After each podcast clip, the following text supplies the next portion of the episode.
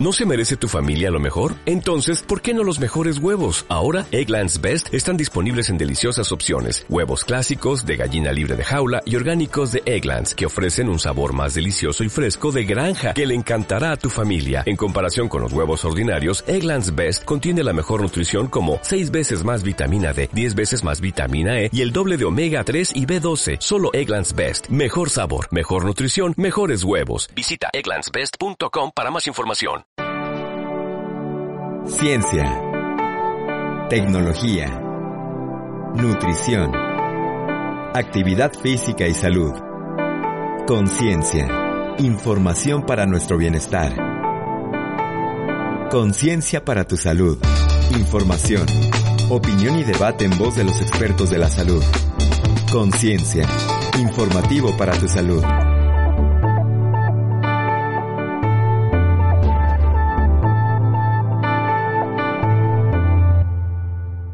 Conciencia para tu salud ha recorrido un arduo camino para llegar a su segunda temporada. Nuestra primera experiencia nos dejó aprendizaje, pero sobre todo aliados y amigos, lo cual nos permite regresar con un formato ágil, publicando cada emisión en diversas plataformas, con un alcance global pero sobre todo con información, que como siempre ha buscado empoderar a la población para hacernos responsables de nuestra salud.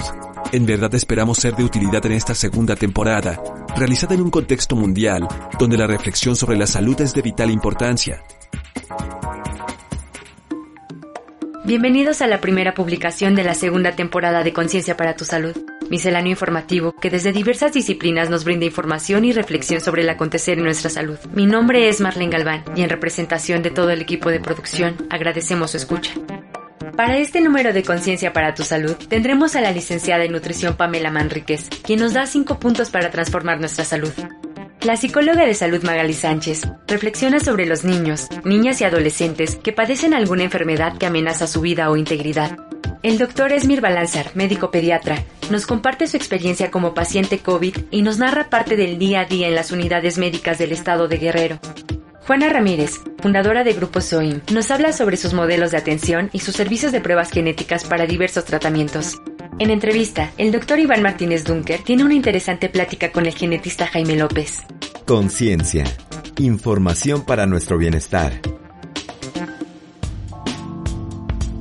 Las enfermedades genéticas, ¿qué son? ¿Cómo se diagnostican? ¿Cuáles son los tratamientos? Escuchen la primera parte de la entrevista realizada por el doctor Iván Martínez Dunker al genetista Jaime López.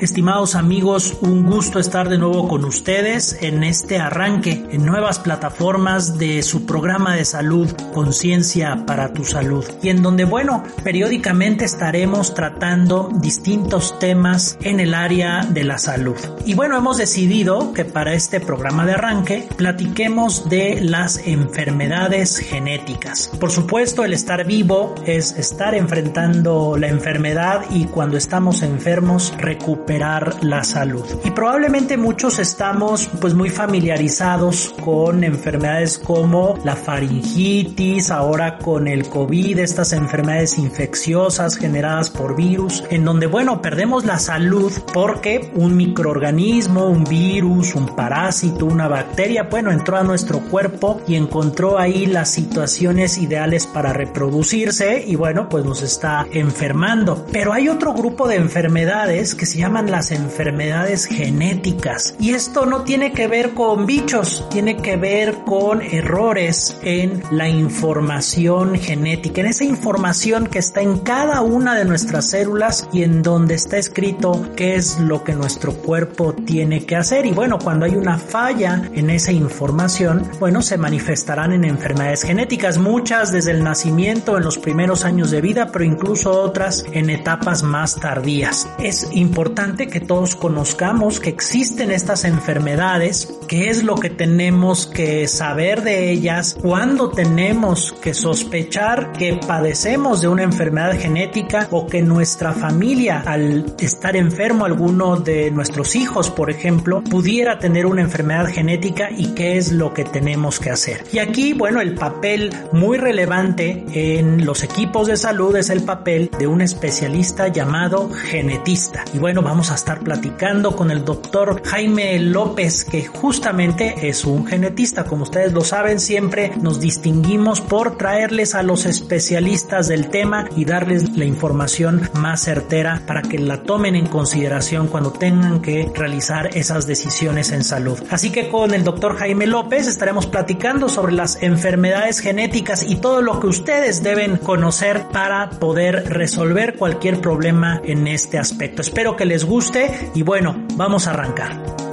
Conversamos con los expertos en la salud. La entrevista en conciencia.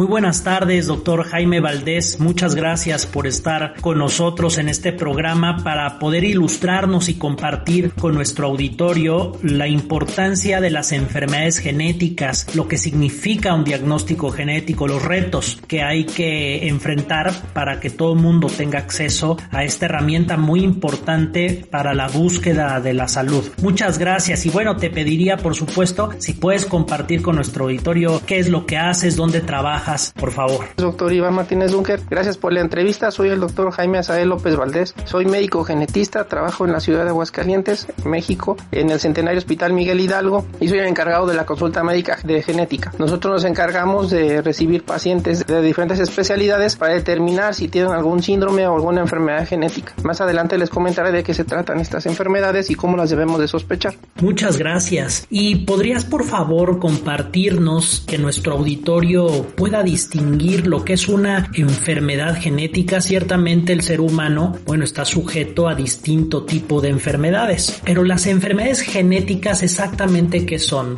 Por ejemplo, ¿cómo las podemos distinguir de las enfermedades infecciosas? Por favor. Sí, doctor. Fíjese que las enfermedades genéticas son un grupo de enfermedades en las cuales son más complejas en su presentación. Y esto es porque son enfermedades que son por problemas en, a nivel de la información que se hereda del padre y de la madre. Cuando se une el óvulo y el esperma, dentro del óvulo y el esperma va la información genética. Esta información genética se llama ADN. El ADN es la información para que se forme o se desarrolle un bebé o una persona. En este caso del DNA, la, mitad de la información genética la del papá y la mitad la de la mamá. Y el momento de la fecundación es cuando se conforma esta información o se complementa. Esta información desde el principio puede tener algún defecto que puede ser heredado de los papás o puede ser que cuando se esté desarrollando el bebé o se esté complementando este ADN tenga alguna falla y origine estas enfermedades. Estas enfermedades tienen algo peculiar que son enfermedades que no nada más se presentan en una sola parte del cuerpo, sino pueden afectar diferentes partes del organismo. Y eso es lo que los hace complejas o que las hace que sean diferentes, porque los genes son como los ingredientes para formar cada parte de nuestro cuerpo. Y cuando algún ingrediente falla,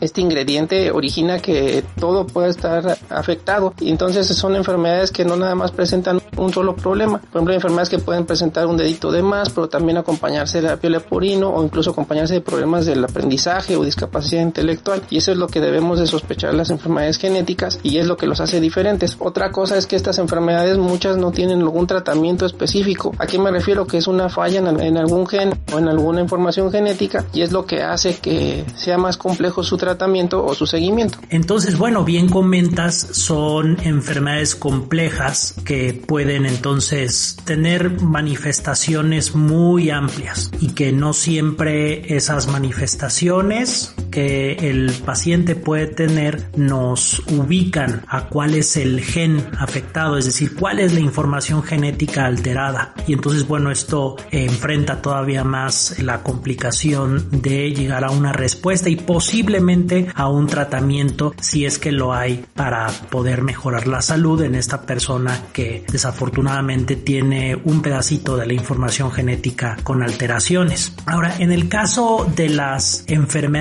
genéticas de nacimiento. ¿Nos podrías explicar cómo identificarlas? Es decir, para nuestros radioescuchas que están al pendiente de este tema, las enfermedades genéticas, ¿cuándo nos tenemos que preguntar, particularmente como padres de familia, si el pensar en una enfermedad genética es algo que tenemos que valorar por alguna cosa rara que esté pasando con nuestros hijos o incluso para quienes van a tener una familia, es importante que piensen en lo que son las enfermedades genéticas. ¿Nos podrías comentar en el día a día en qué situaciones nos debe importar el definir si estamos enfrentando una enfermedad genética o tenemos que descartar o prevenir una enfermedad genética en nuestra familia? Sí, doctor, fíjense que estos pacientes, la mayoría cuando se diagnostican, entran en una ruta que le llaman la odisea diagnóstica. La odisea diagnóstica quiere decir que son pacientes que tardan a veces dicen que hasta 8 años en llegar a un diagnóstico o ir con 20 médicos diferentes para que este, el último les diga que tienen sospecha de una enfermedad genética y los envíen para poderlos dar un tratamiento o un seguimiento. Y estos 8 años en promedio, pues no solamente son 8 años que pasan, sino simplemente que también retrasan el diagnóstico, retrasan su tratamiento o aumentan sus complicaciones. Y hay enfermedades que es importante manejarlas de manera temprana porque como todo hay medidas de prevención para mejorar su calidad de vida incluso su tratamiento. ¿Cuándo las debemos de sospechar? Bueno, se deben de sospechar cuando una vez que nazca un niño con alguna malformación, algún defecto congénito, cualquier niño que nazca con algún defecto congénito debe de ser evaluado por un genetista. Puede ser labio leporino, dedos de más, polidactilia o algún dato en la exploración que llame la atención, por ejemplo, que su cabecita sea más pequeña, que tenga lo que se llama microcefalia o al revés, que esté más grande, que tenga macrocefalia. También que algún dato de su fisonomía sea diferente, por ejemplo, que tenga la nariz muy larga, los ojos muy separados, las orejas más chiquitas. Alguno de esos datos puede ser una orientación para que lo tengamos que valorar. No quiere decir que tenga algún síndrome, no. Simplemente sería bueno revisarlo para descartar alguna enfermedad. Otros datos también que nos pueden orientar es su desarrollo. Si vemos que su desarrollo no es adecuado para su edad, por ejemplo, un niño tiene que levantar su cabecita a los tres meses y ya tiene seis y no levanta su cabecita, o tiene que caminar al año y medio y ya tiene dos y no camina, también sería bueno que sea valorado por un genetista, siempre y cuando no haya un factor que nos explique por qué el niño tiene un retraso en su desarrollo.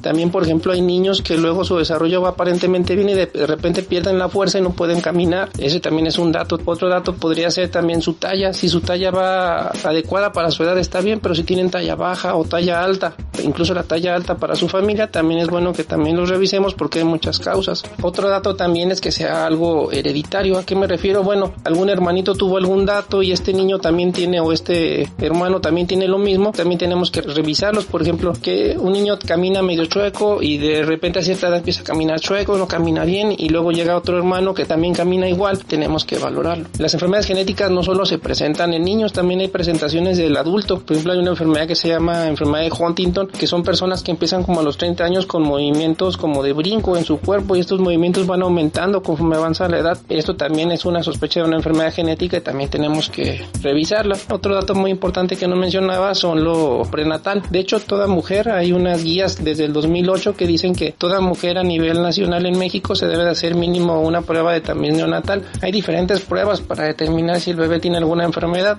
La más sencilla es el ultrasonido. Un ultrasonido hecho por un médico de preferencia materno-fetal, un médico que conozca sobre el diagnóstico prenatal. Este ultrasonido nos puede detectar algún problema en los bebés. Si el bebé tiene algún problema al nivel del ultrasonido, no importa qué problema sea, que la cabecita está más grande, que tiene datos de hidrocefalia, que sus deditos no están completos, algo que falte, también es necesario que lo revisemos como genetistas. Y por último, vemos también a parejas que han batallado para tener familia, por ejemplo, aquellas parejas que tienen dos o más pérdidas o dos o más abortos, también es necesario que lo revise un genetista para saber por qué está pasando esto, o incluso también parejas que batallan para tener familia. Conversamos con los expertos en la salud. La entrevista en conciencia. Platicando con el doctor Jaime López sobre las enfermedades genéticas y todo lo que ustedes deben conocer para poder resolver cualquier problema en este aspecto. Grupo SOIN apoya a los pacientes y a las familias a afrontar desde diversas perspectivas sus padecimientos y brinda diagnóstico genético. Escucha a su fundadora, Juana Ramírez. Un saludo a la gente de conciencia.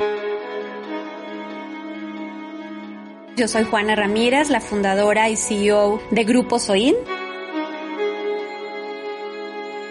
Grupo SOIN es una organización increíble en la que nos dedicamos a acompañar, a apoyar, a ayudar a las personas que tienen que enfrentar una enfermedad crónico-degenerativa, estas enfermedades complejas y costosas como el cáncer, la esclerosis múltiple, la artritis reumatoide, y para ellos hemos creado diferentes servicios. Conciencia. Cambios y avances tecnológicos para nuestro bienestar. Tecnología y salud.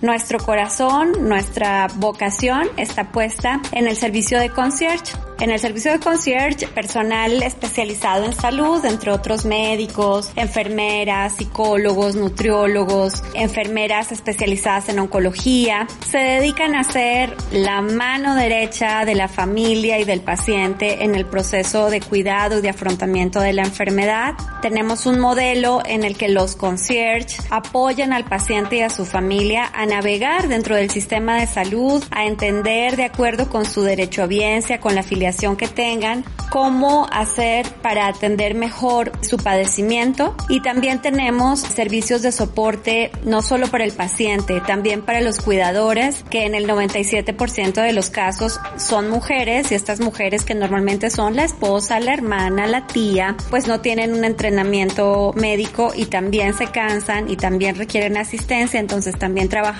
para los cuidadores y en general para la familia, porque cuando alguien recibe un diagnóstico de este tipo, pues no lo recibe solo el paciente, lo recibe su familia, sus seres queridos, lo recibe su economía, su trabajo, nuestro ya muy lastimado sistema de salud. Así que trabajamos todos los días para ayudarle a los pacientes y a sus familias a armonizar de nuevo sus vidas.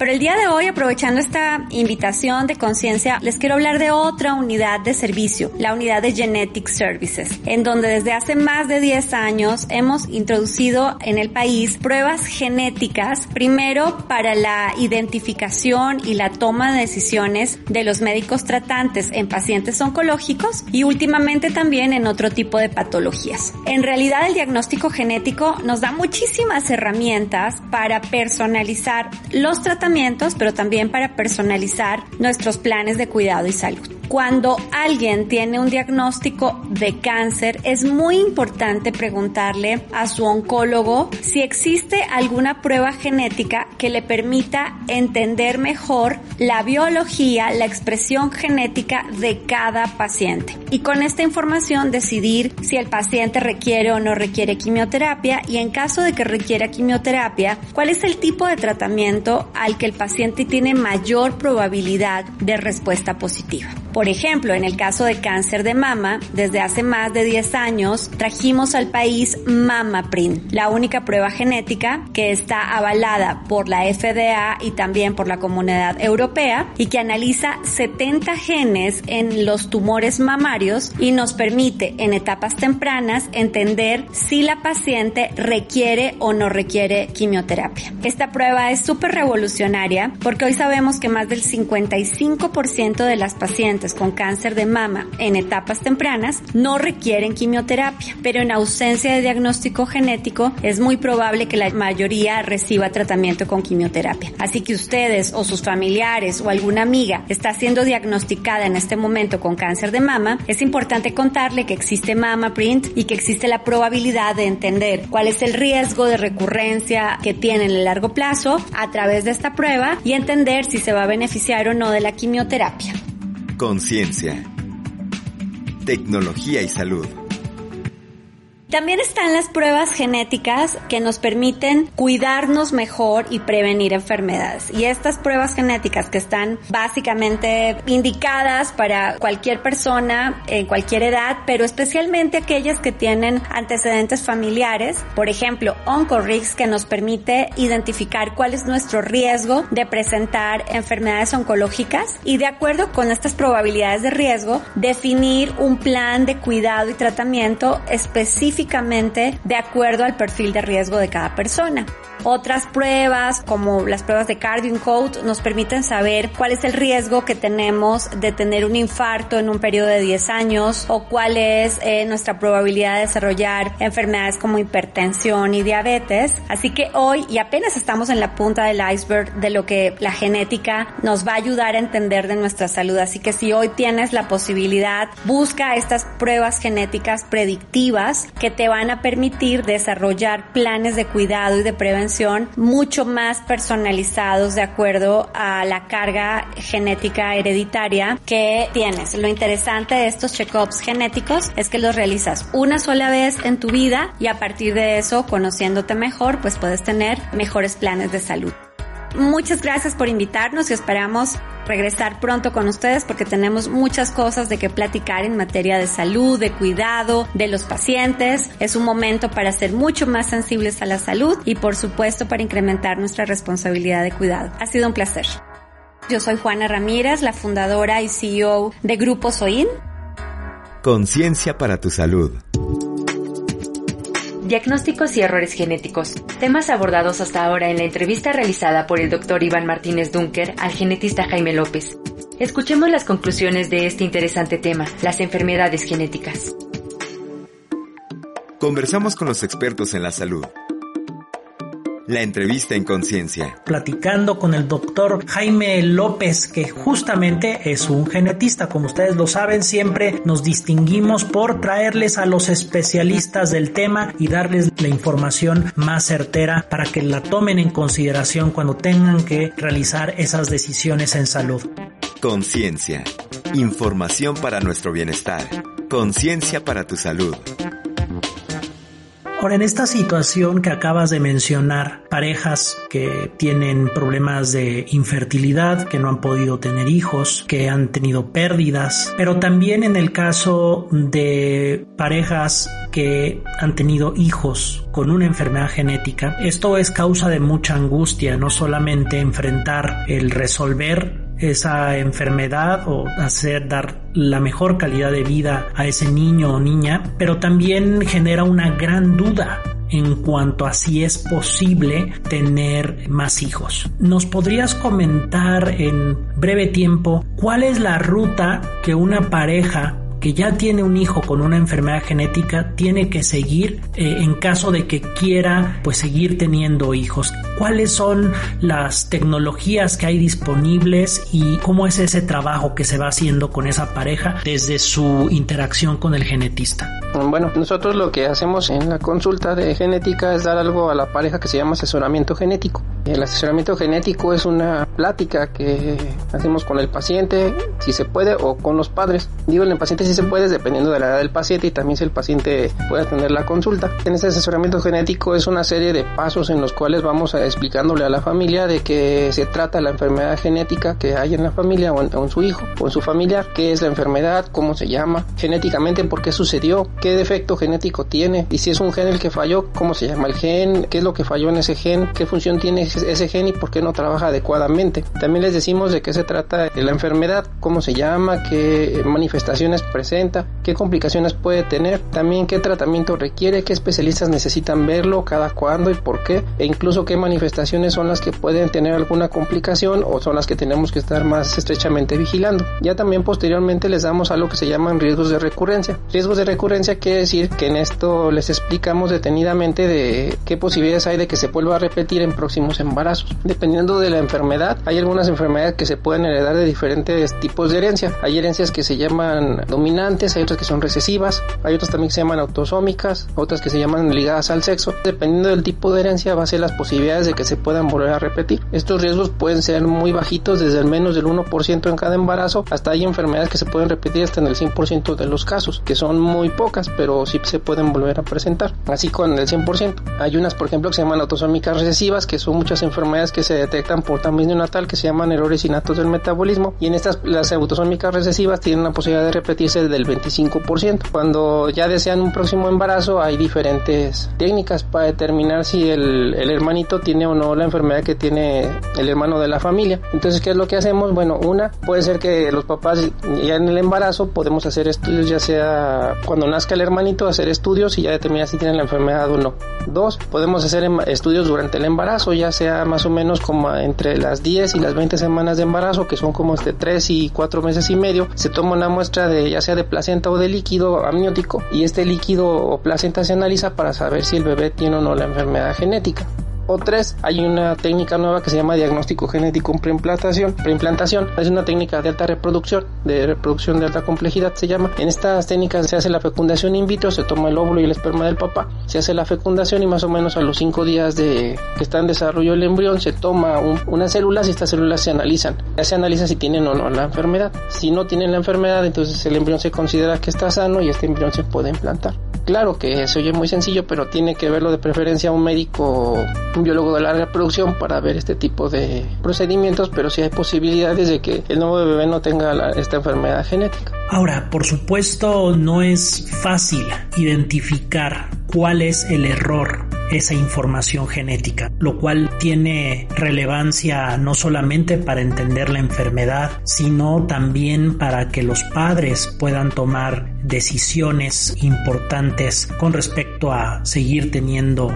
más hijos y que comentaremos en, en otro momento. ¿Podrías explicarnos cuáles son las principales tecnologías que tenemos a la mano para identificar estos errores en los genes. Sí, claro, doctor. Lo primero es revisar al paciente, hacer una historia clínica, revisar sus antecedentes de la familia, revisar al paciente. Hay datos que el paciente nos puede dar que nos orienta a nosotros para saber qué enfermedad genética es la que podemos sospechar o investigar. Y también hacemos el árbol genealógico, es el árbol familiar para saber qué antecedentes hay en la familia, desde los hermanos, los tíos, los primos o los abuelos. Si tenemos más antecedentes también los investigamos. Hay diferentes estudios. El primero es el estudio que le llamamos clínico. Hay enfermedades que no requieren ningún estudio de laboratorio ni nada, así con, solamente con la exploración y ahí ya criterios establecidos, ya con eso podemos determinar si tiene o no la enfermedad. Hay otras tecnologías, como usted dice, pueden ser estudios de laboratorio que se necesitamos hacer una prueba bioquímica para investigar. También hay un estudio que se llama cariotipo en el cual se analiza la información genética que se hereda, que se llaman cromosomas.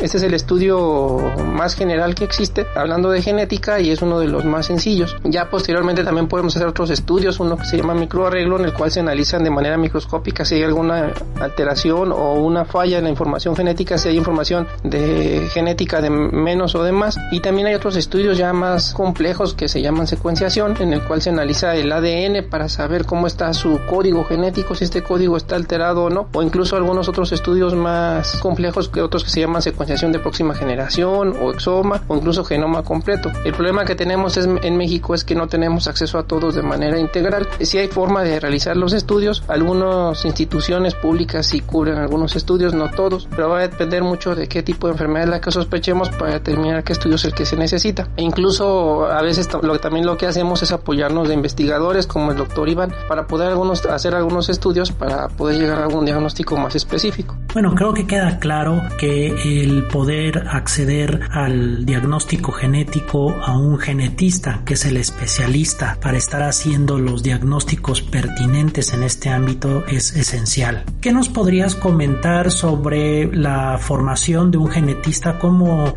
logra ser uno genetista? ¿Cuáles son los estudios que hay que hacer? ¿Y cuál es tu panorama a nivel nacional de si hay suficientes genetistas en los sistemas de salud, particularmente en nuestras instituciones públicas, o se requiere que haya más genetistas, porque efectivamente considero que son estos especialistas los que realmente están buscando de forma tenaz el tener un diagnóstico genético y que si no hay un genetista en la institución puede eso complicarle mucho la vida al paciente, a sus familiares para tener las respuestas e incluso los tratamientos ya conociendo cuál es la enfermedad genética que padecen. ¿Nos podrías comentar, por favor? Sí, doctor, fíjese que la, mayoría de los pacientes me ha tocado cuando los envían los médicos con nosotros porque sea por cualquier causa, dicen, fíjese que nace su bebé y sospecho que tiene una enfermedad, sospecho que tiene síndrome de Down o el ultrasonido sospechamos que tiene un síndrome porque tiene algunos datos que no nos concuerdan, le dice el ginecólogo a la mamá. Hay ocasiones que tardan hasta en ir con nosotros o incluso no van por el miedo por conocer si tienen o no, mejor prefieren quedarse con la duda. Pero la mayoría que van con nosotros y cuando tienen alguna enfermedad genética, su panorama lo cambiamos totalmente. Por ejemplo, les decimos de qué se trata la enfermedad y a tienen que ir. Simplemente imagínense, nace un bebé con Down. Bueno, ya sé que tiene síndrome de Down. Muchas personas conocen esta enfermedad y la pueden reconocer fácilmente. Pero qué especialistas lo tienen que ver, qué complicaciones puede tener, qué medicamentos debe de tomar, cuándo hay que ponerle sus vacunas o quién le va a ayudar para salir adelante. Simplemente su pronóstico en esta enfermedad antes era de 5 años, actualmente viven 60 años o más gracias a que los incluimos en su seguimiento de manera temprana y cambiamos totalmente su expectativa y su calidad de vida. Nosotros para ser genetistas lo que estudiamos hay como dos ramas de la genética, un genetista que se dedica a la investigación, que puede ser cualquier personal de la salud que estudie alguna maestría o un doctorado en, genética o en ciencias o en biología molecular y ellos se dedican más que nada a la investigación en, genética. Y nosotros como médicos, lo que yo estudié medicina, posteriormente estudié la especialidad en genética y bueno, hay diferentes subespecialidades, también estudié una subespecialidad en medicina perinatal o genética del feto. Por eso nos dedicamos a la, a la medicina, lo que hacemos es ayudar al paciente para salir adelante, así como el geriatra se encarga de las personas mayores, el pediatra de los niños, el ginecólogo de las embarazadas, nosotros como genetistas nos encargamos de personas que tienen alguna enfermedad o algún síndrome y lo que hacemos es ayudarlos para salir adelante y mejorar su calidad de vida. Sé que muchas enfermedades genéticas, como les mencionaba, no tienen tratamiento, pero actualmente hay muchas que están en investigación, hay muchas que incluso tienen ahorita lo que se llama terapia génica en desarrollo y es como el sueño de nosotros en el cual el gen que falle se les puede cambiar y cambia totalmente su expectativa de vida. Actualmente hay dos enfermedades genéticas en el mundo que ya tienen tratamiento de terapia génica, una se llama enfermedad de Leber y otra se llama atrofia muscular espinal en las cuales el tratamiento cambia totalmente, por decir, elimina la enfermedad. Entonces sí es muy bueno detectarlas para poder acceder a algún tratamiento y también es bueno descartarlas. Pues muchísimas gracias, doctor Jaime Valdés, por haberse dado el tiempo de compartir con nosotros esta información importante y esta óptica sobre un grupo particular de enfermedades que son las enfermedades genéticas. Quisieras dejar un comentario final para nuestros radioescuchas, un mensaje que se lleven a casa y que, pues de ser necesario, recuerden este programa y la información que aquí pudimos compartirles. No, muchas gracias a usted, doctor Iván Martínez Bunker, por la oportunidad de poder hablar con ustedes. Sí, fíjense que de las enfermedades genéticas sí es muy importante, una, sospecharlas, dos, acudir con alguien que nos pueda determinar si tienen o no esta enfermedad. Como les decía, son enfermedades que no son sencillas porque son complejas, porque tienen otras manifestaciones, no nada más es que tienen algún, algún dato, sino pueden complicarse más adelante. Hay algunos que se pueden tratar incluso las secuelas pueden disminuir totalmente. Hay un grupo en particular que se llama errores innatos de metabolismo, que son las que se hace por tamiz, en las cuales agregar algún tipo de fórmula en especial, quitar alguna sustancia de la dieta, puede cambiar totalmente su pronóstico, su desarrollo. También es muy importante que, tristemente, como lo dice el, doctor Iván, no en, no en todo México existen genetistas, la mayoría están concentrados en la Ciudad de México, pero sí es muy importante que si sospechan de alguna enfermedad busquen algún genetista para poderlo tratar. Les dejo mi correo, mi correo es jasalo, j a s a l o hotmail.com. Lo que necesiten estoy a sus órdenes. También hay una asociación nacional que se llama FEMEXER, con X FEMEXER, que es la Federación Nacional de Enfermedades Raras. En esa asociación también tienen contacto a nivel nacional de todos los genetistas y cuando hay algo sospecha de alguna enfermedad, ellos los pueden derivar con nosotros para poderlos evaluar. Incluso también hay personas que cuando se van a, a casar o tener su pareja, también hay asesoría genética que hacemos preconcepcional y esta asesoría nosotros también podemos determinar en la familia si tienen algún dato, alguna enfermedad que tenga de riesgo. Hay incluso parejas que a veces son familiares entre ellos, que son primos hermanos o primos lejanos. También hay, hay estudios genéticos nuevos que se pueden hacer para determinar si ellos pueden tener hijos con alguna enfermedad genética. Entonces actualmente la ciencia ha avanzado mucho y también podemos ayudar mucho a las personas para poder determinar si presentan o no alguna enfermedad y si ya la presentan poderles ayudar en su desarrollo. Muchas gracias por la entrevista, doctor. Le agradezco mucho su tiempo y les envío un abrazo. Gracias. Pues muchas gracias a todos por acompañarnos en esta sección de su programa Conciencia para tu Salud, un programa que como ustedes lo saben está siempre trabajando para llevarles información certera con expertos que sea muy útil para sus decisiones día a día para preservar su salud y si en el caso del infortunio de tener una enfermedad pues también tengan la información para recuperar la salud lo más pronto. La salud es lo más importante, es el pilar para todo. Así que recuerden que este es su programa de salud y nos vemos muy pronto. Vamos a estar platicando de temas muy muy interesantes. Por favor, regístrense en las plataformas, síganos en redes sociales y pronto, muy pronto nos vemos. Conversamos con los expertos en la salud. La entrevista en conciencia. Conciencia. Informativo para tu salud. El estado de emergencia sanitaria mundial ha provocado en México un contexto desfavorable para el personal de salud, quienes además de maltratos, sufren en primera línea la posibilidad de contagio. El doctor Esmir Balanzar, médico pediatra, comparte su vivencia como paciente COVID y el acontecer cotidiano en las unidades médicas de su estado. Soy el doctor Esmir Balanzar, médico pediatra, actualmente jefe de enseñanza e investigación del Hospital de la Madre y el Niño Guerrerense y pediatra del Hospital General de Chilpancingo. Les quiero narrar mi experiencia como paciente COVID primero y segundo voy a hablar un poquito del cómo se vive en los hospitales de nuestro estado, el estado de Guerrero, esta pandemia. Opinión y debate en voz de los expertos de la salud. Conciencia. A mí los síntomas me iniciaron con cefalea intensa y un poco de fiebre, febrícula de hecho. Inmediatamente nos pusimos en orden aquí con mi familia para iniciar un periodo de aislamiento estricto en el cual afortunadamente contamos con una recámara que cuenta con baño propio y fue la mejor manera que tuvimos para un aislamiento estricto. Nadie entró durante mi periodo de confinamiento a la recámara. Los alimentos se me hacían llegar, se colocaban en la puerta, yo los tomaba mientras quien los pusiera se tenía que alejar por lo menos a dos metros y siempre utilizando cubrebocas, N95 y careta. Tanto yo como paciente como mi familiar cuando se acercaba a dejarme algún insumo, aun cuando, insisto, la distancia mínima entre nosotros era de dos metros. El resto del tiempo es puerta cerrada y prácticamente el contacto con el exterior es por métodos digitales, por internet, etc.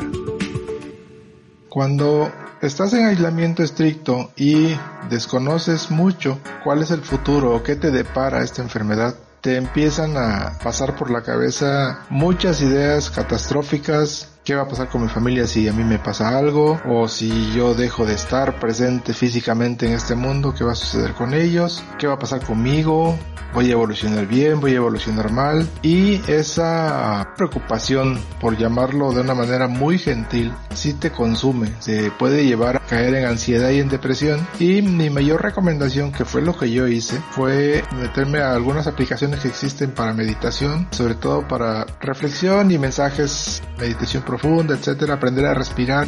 Consideramos que este padecimiento es un problema respiratorio y me ayudaron mucho. El apoyo de mi familia aquí fue fundamental para poder salir yo adelante y mi familia siempre que me dejaban algún alimento me ponían algún papelito, algún mensajito de échale ganas, todo va a salir bien, etcétera. Eso es maravilloso.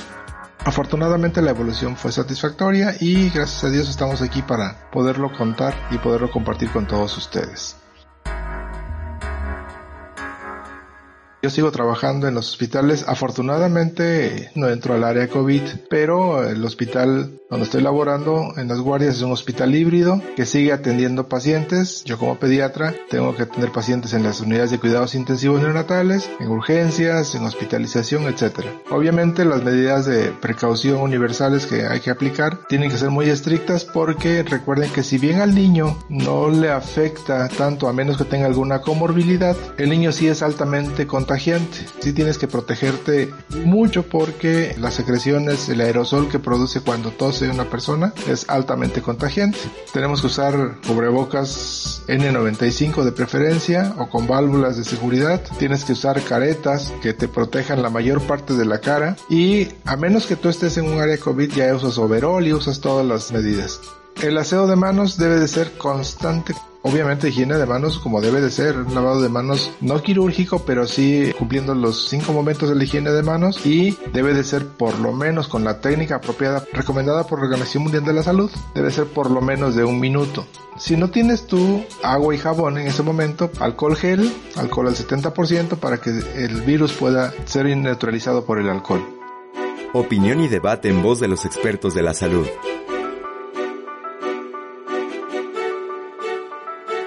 Conciencia. ¿Cómo ha cambiado la relación médico-paciente en la actualidad?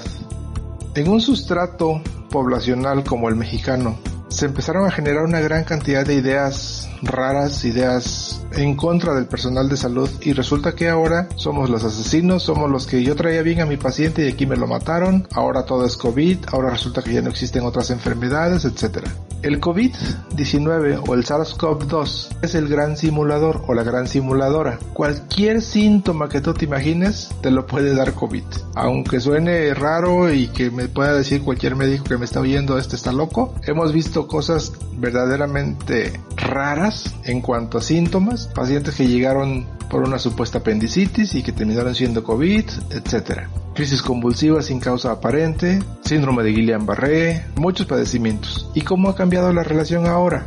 Nuestra información para quienes no estamos en área COVID sigue siendo prácticamente la misma, no ha cambiado gran cosa. El problema está en que un paciente que está hospitalizado en un área COVID y un paciente también extremadamente grave, primero o te dedicas a atenderlo o te dedicas a informar. Porque recuerden que la población médica, de enfermería, químicos, trabajo social, incluso el mismo personal de afanador, el personal de intendencia, es un personal que se tiene que proteger al mil por ciento para evitar ser contagiado y también para proteger a su familia. Si tú te dedicas a informar, el paciente recuerda que está grave. Lo poco que puedes decir es está delicado, está grave, está muy grave, tiene riesgo de fallecer, ya está intubado, etcétera. No se puede dedicar el tiempo como en otras veces o en otro tipo de padecimientos que tienes todo el tiempo del mundo para informar. Y no le puedes informar a toda la familia que así lo pida. Debe de asignarse un vocero de la familia quien va a recibir la información y este la va a llevar a todos los demás. ¿Por qué? Por la sencilla razón de que recuerda, el personal de salud ya está diezmado. Ha fallecido una gran cantidad de personal de salud, médicos, enfermeras, químicos, trabajadores sociales, enfermeros, camilleros, etcétera. Y el no hacerlo o el dedicarte demasiado a informar resta tiempo para los pacientes sobre todo. Por favor, ahí es pedir un poquito de paciencia. Yo sé que es imposible esa petición porque pues cuando tu familia está enferma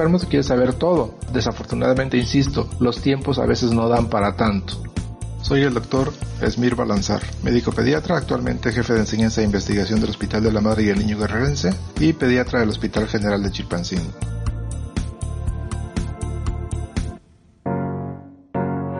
El dolor, el miedo, la calidad de vida, la muerte digna, la afectación psicológica de los niños en la pandemia. ¿Cuál es la mejor manera de hablar con ellos? La psicóloga de salud Magali Sánchez nos lo explica.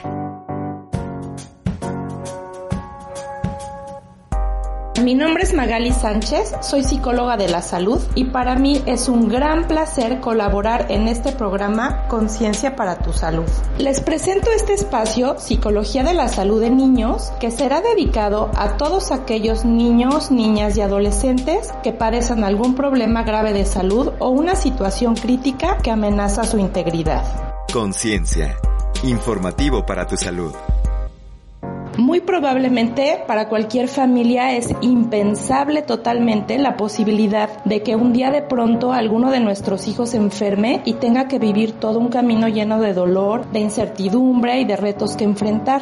Esto en definitiva implica un gran impacto no solo para los pacientes, sino para toda la familia y la sociedad en general. Es por eso que en esta sección platicaremos de temas, por ejemplo, el apoyo que deben brindar los equipos de salud para favorecer la calidad de vida en niños con enfermedades muy avanzadas. Hablaremos de la muerte digna, los derechos que tienen los niños de pasar por sus últimos días acompañados por su familia, sin dolor y sin sufrimientos innecesarios, de preferencia en su casa y no hospitalizados. Tendremos reflexiones también sobre qué está pasando con nuestros niños y adolescentes durante la pandemia, que definitivamente ha sido una situación llena de incertidumbre y muy prolongada que tiene sus consecuencias psicológicas. Vamos a platicar cómo afrontan la situación tan prolongada del distanciamiento social, estudiar desde casa, su vivencia del peligro inminente por las cosas que escuchan, por la muerte y demás. Tendremos la oportunidad, por otro lado, de escuchar el testimonio de niños que a través de técnicas psicológicas han logrado disminuir su dolor a las inyecciones a través del control del miedo.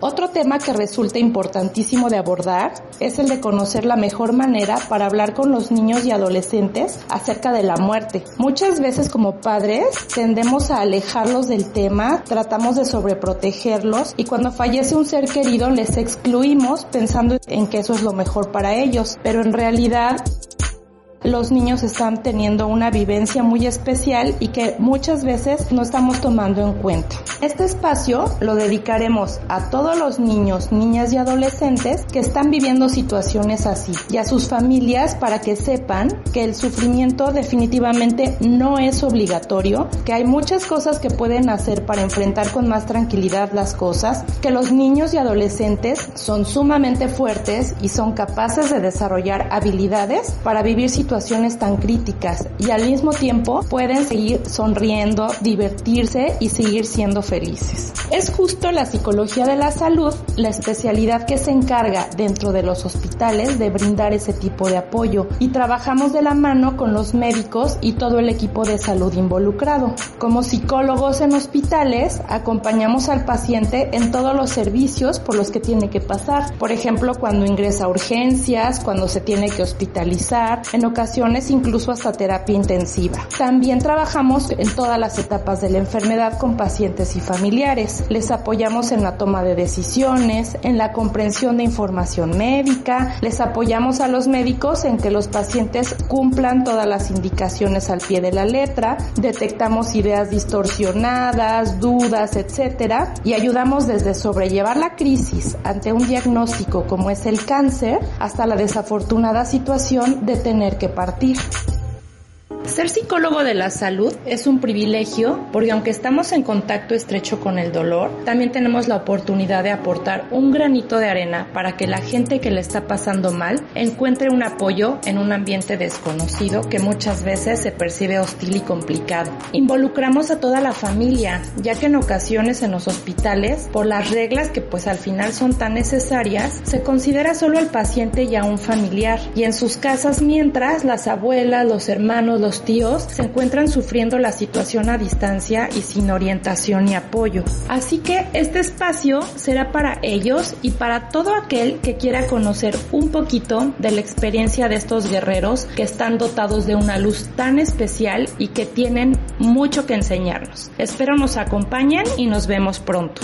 Mi nombre es Magali Sánchez, soy psicóloga de la salud y para mí es un gran placer colaborar en este programa Conciencia para tu Salud. Conciencia. Información para nuestro bienestar. Dietas restrictivas y ejercicio intenso. ¿Realmente funciona para transformar tu cuerpo y tu salud? Pamela Manríquez, licenciada en nutrición, nos lo explica. Mi nombre es Pamela Manríquez, soy licenciada en nutrición y fitness coach. El día de hoy te traigo una plática sobre las cinco cosas que debes de saber para transformar a tu cuerpo físicamente o también a nivel salud. Te voy a intentar explicar por qué puede que no hayas conseguido los resultados que querías en el pasado y qué puedes hacer para conseguirlos ahora. Tu alimento es salud. Información que nutre en conciencia. Informativo para tu salud.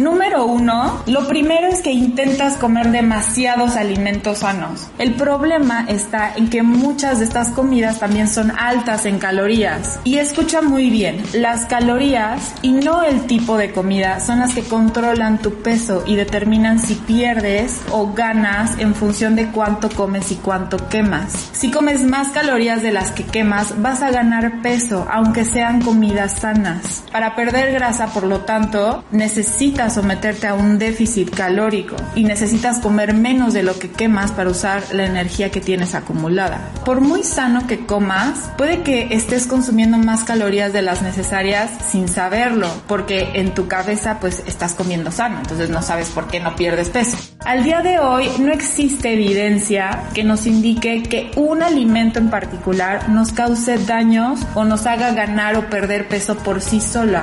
Si ya comes bien, lo que tienes que dominar son las cantidades. Y luego ya empiezas a comer y elegir dependiendo de los objetivos que quieras alcanzar.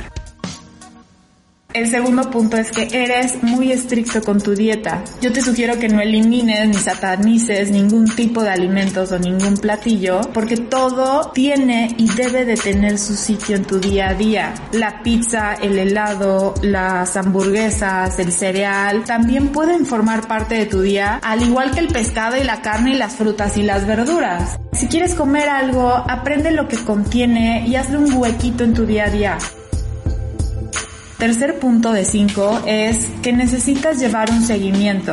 Llevar un seguimiento en tu dieta y los cambios en tu cuerpo puede parecer un poco exagerado, pero en realidad solamente te va a quitar 5 minutitos del día y te va a dar tranquilidad para conocer qué es lo que realmente pasa en tu cuerpo. Esto no significa que tengas que estar contando calorías el resto de tu vida. Tienes que llevar una práctica para registrar tus alimentos y ser consciente de lo que estás comiendo, porque muchas veces subestimamos lo que estamos comiendo hasta que lo ponemos o lo bajamos en papel. El cuarto punto es que comas suficiente, porque tu cuerpo necesita energía para todo lo que hace. Necesitas calorías y necesitas nutrientes diario. Nuestro cerebro metaboliza alrededor del 20% del total de nuestra energía diaria. Y si a esto le añades el corazón, el estómago, nuestros pulmones, nuestro sistema digestivo, el consumo de energía sin hacer nada se va hasta un 70%. Y a estas calorías les llamamos las calorías que necesitas nada más para que tus órganos funcionen y para sobrevivir. Si te sientes cansado a menudo durante el día, si tienes dolores de cabeza, si estás siempre de mal humor o incluso algo depresivo o irritable, seguramente lo que comes durante el día es insuficiente. Te sorprenderías quizá de las pocas calorías que le estás dando a tu cuerpo y realmente ese es el problema. Desgraciadamente nuestro cuerpo, que es la máquina más sabia, se adapta a todo, incluso a la calidad y a la cantidad de energía con la que vivimos. Entonces, si tus calorías son insuficientes, ten por seguro que hará todo lo posible para no perder sus funciones básicas y va a sacrificar otras para poder sobrevivir. La principal que empieza a sacrificar es la masa muscular. Si pierdes músculo, al igual que grasa, obviamente, de todos modos, te empiezas a hacer más pequeño porque estás perdiendo músculo y grasa. Pero como estás perdiendo músculo también, es como si te volvieras una versión tuya, pero más aguadita y más blandita y metabólicamente menos activo, que son básicamente tácticas de nuestro cuerpo para sobrevivir. Quiero tocar el último tema que es entrenar a tus músculos todas las revistas y todos los artículos, lo único que te recomiendan es haz cardio media hora al día y esto nada más lo recomiendan para perder grasa, pero el problema es que la mayoría de las personas utiliza el cardio por razones equivocadas. Terminas extremadamente cansado porque abusas del cardio y no consigues los resultados que siempre te prometen o que esperas. Implementa ejercicios de resistencia, levanta peso y dale razones a tu cuerpo para y para conservar esa masa muscular. Dale razones para crear masa muscular. Si es que quieres perder grasa, la pérdida de grasa está en la comida, en un control calórico y en someterte en un déficit calórico. Y la parte del ejercicio está en hacernos más fuertes, y ya para finalizar, si quisiera invitar a todas las niñas y a todas las mujeres en entrenar con fuerza y en entrenar con pesas. Encuentra un ejercicio que realmente te apasione y complementalo con todo lo que acabo de mencionar. Mi nombre es Pamela Manríquez, soy licenciada en nutrición y fitness coach. Información que nutre en conciencia. Conciencia para tu salud, misceláneo informativo, es un esfuerzo colectivo multidisciplinario dedicado a proporcionar información para nuestro bienestar. Agradecemos su atención y escucha. Continúen atentos a nuestras publicaciones a través de nuestro sitio web concienciaparatusalud.com y en nuestras redes sociales. Mi nombre es Marlene Galván. Esperen la siguiente publicación. Ciencia. Tecnología. Nutrición actividad física y salud, conciencia, información para nuestro bienestar, conciencia para tu salud, información, opinión y debate en voz de los expertos de la salud, conciencia, informativo para tu salud.